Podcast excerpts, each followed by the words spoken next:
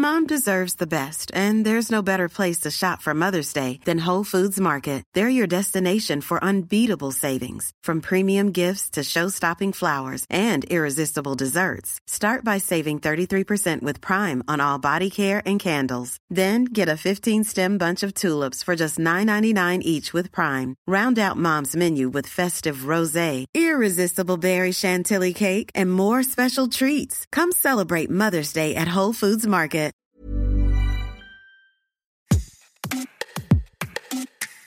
Bonjour, vous écoutez Minute Papillon, je suis à Laetitia Béraud et aujourd'hui on questionne quelle sexualité pour les personnes hypersensibles et les hauts potentiels intellectuels dits HPI Famille Tuche, votre petit Donald là est un surdoué, un killer, une grosse tête. Je n'ai jamais vu ça.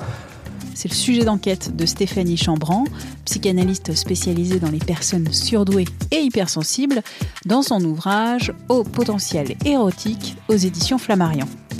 Comment reconnaître ces caractéristiques de haut potentiel et d'hypersensibilité? Quels conseils pour ces personnes qui, parfois, peuvent être mal à l'aise dans les relations intimes? Première question à Stéphanie Chambran. Qu'est-ce que ça veut dire haut potentiel intellectuel? Haut potentiel intellectuel, ça désigne basiquement les personnes qui ont un quotient intellectuel supérieur à 130, sachant que la moyenne est de 100, c'est-à-dire que 95% des gens ont 100 de QI, et donc ce qu'on appelle les hauts potentiels intellectuels sont ceux qui ont un quotient intellectuel supérieur à 130.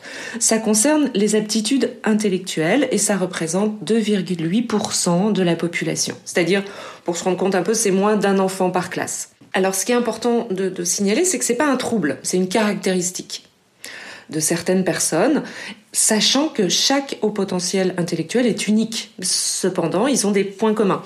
Leur point commun, c'est une grande créativité, un humour très particulier, des besoins de stimulation intellectuelle. C'est pour ça que certains enfants peuvent s'ennuyer à l'école et décrocher rapidement.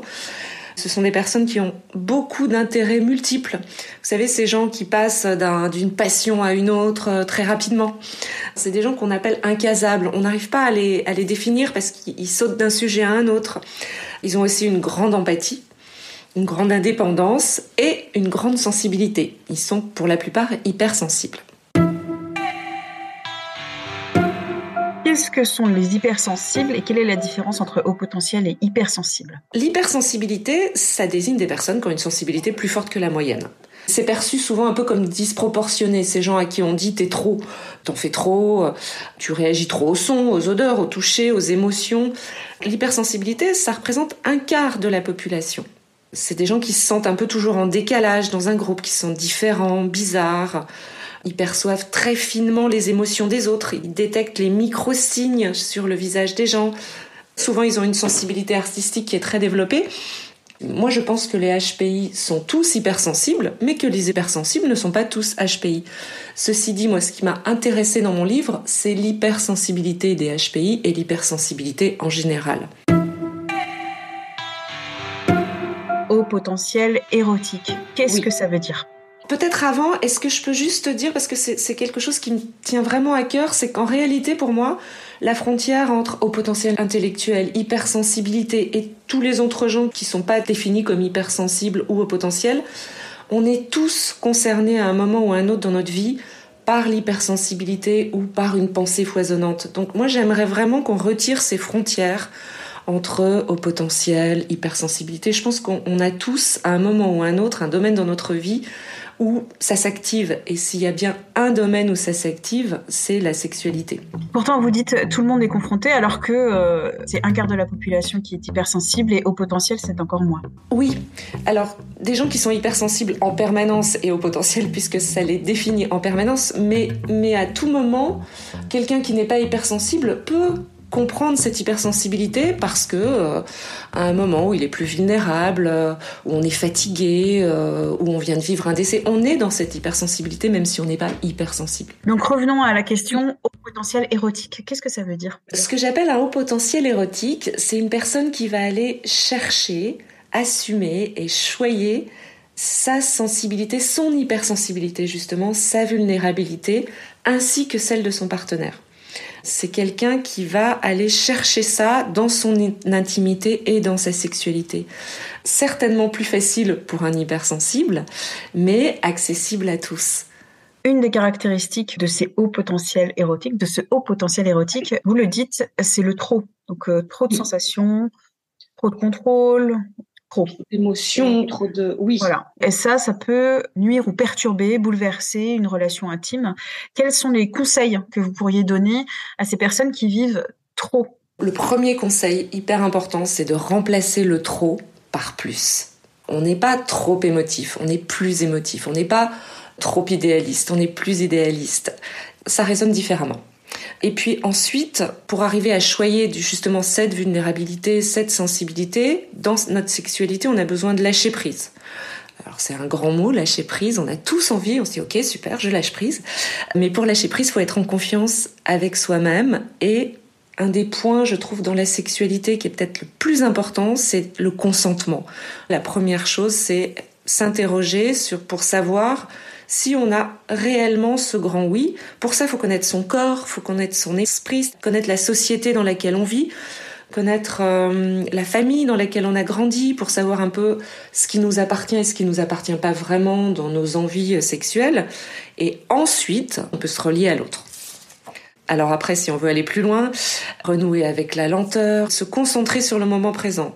Peut-être se concentrer sur la jouissance du moment présent et pas sur l'orgasme à tout prix. Parce que pour moi, une relation sexuelle, c'est une création commune. Et pour créer, on a besoin d'être connecté au moment présent à deux. Il faut que le trop devienne du plus. Sauf qu'on peut être agressé à un moment donné par euh, trop de sensations, trop d'émotions. Ce serait bien se connaître et le lâcher prise qui permettrait euh, de vivre un moment euh, de plénitude, de bonheur, de jouissance. Oui, et puis il y a également le dialogue, parce que moi j'ai des, j'ai des patientes par exemple qui supportent pas certains touchés et ça, tant qu'on ne communique pas, mais la première chose, c'est de l'assumer. De considérer que c'est pas être trop sensible que de pas supporter certains touchés. Vous avez dit un, mot qui est important et qu'on utilise régulièrement dans Tout s'explique, le mot consentement. Donc le consentement, c'est donner son accord plein et entier, éclairé, à euh, quelque chose, mais que ce soit euh, un contrat à la banque ou que ce soit une relation intime. Je trouve que c'est absolument primordial. Il devrait y avoir un consentement, mais à chaque moment. S'autoriser à renouveler son consentement en permanence, c'est-à-dire s'autoriser à dire non pour pouvoir euh, dire un grand oui. Alors ça, c'est quelque chose aussi euh, qui est très fréquent chez les hypersensibles et les HPI, c'est la peur de faire du mal à l'autre. Donc ça, c'est quelque chose qu'il faut lâcher. C'est pas grave si on fait de la peine à l'autre, on en parle après, mais, mais le non, c'est quelque chose de primordial pour que le oui soit, soit un vrai oui. Et ça, c'est un conseil qui s'adresse aux potentiels, aux hypersensibles et à tout le monde.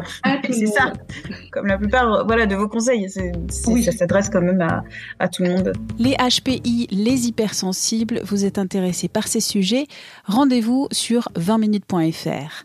Merci d'avoir écouté cet épisode de Minute Papillon, un podcast d'Anne-Laetitia Béraud pour 20 minutes. S'il vous a plu, n'hésitez pas à en parler autour de vous, à le partager sur les réseaux sociaux.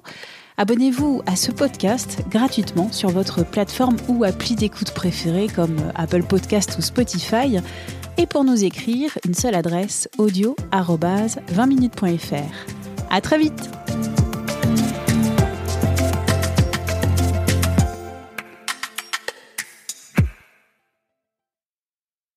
On ne va pas se quitter comme ça. Vous avez aimé cet épisode? Sportif, généraliste, sexo ou scientifique, varié mais toujours bien informé. Découvrez les autres podcasts de la rédaction 20 minutes sur votre application d'écoute préférée ou directement sur podcast au pluriel.20minutes.fr. Et merci de nous avoir écoutés.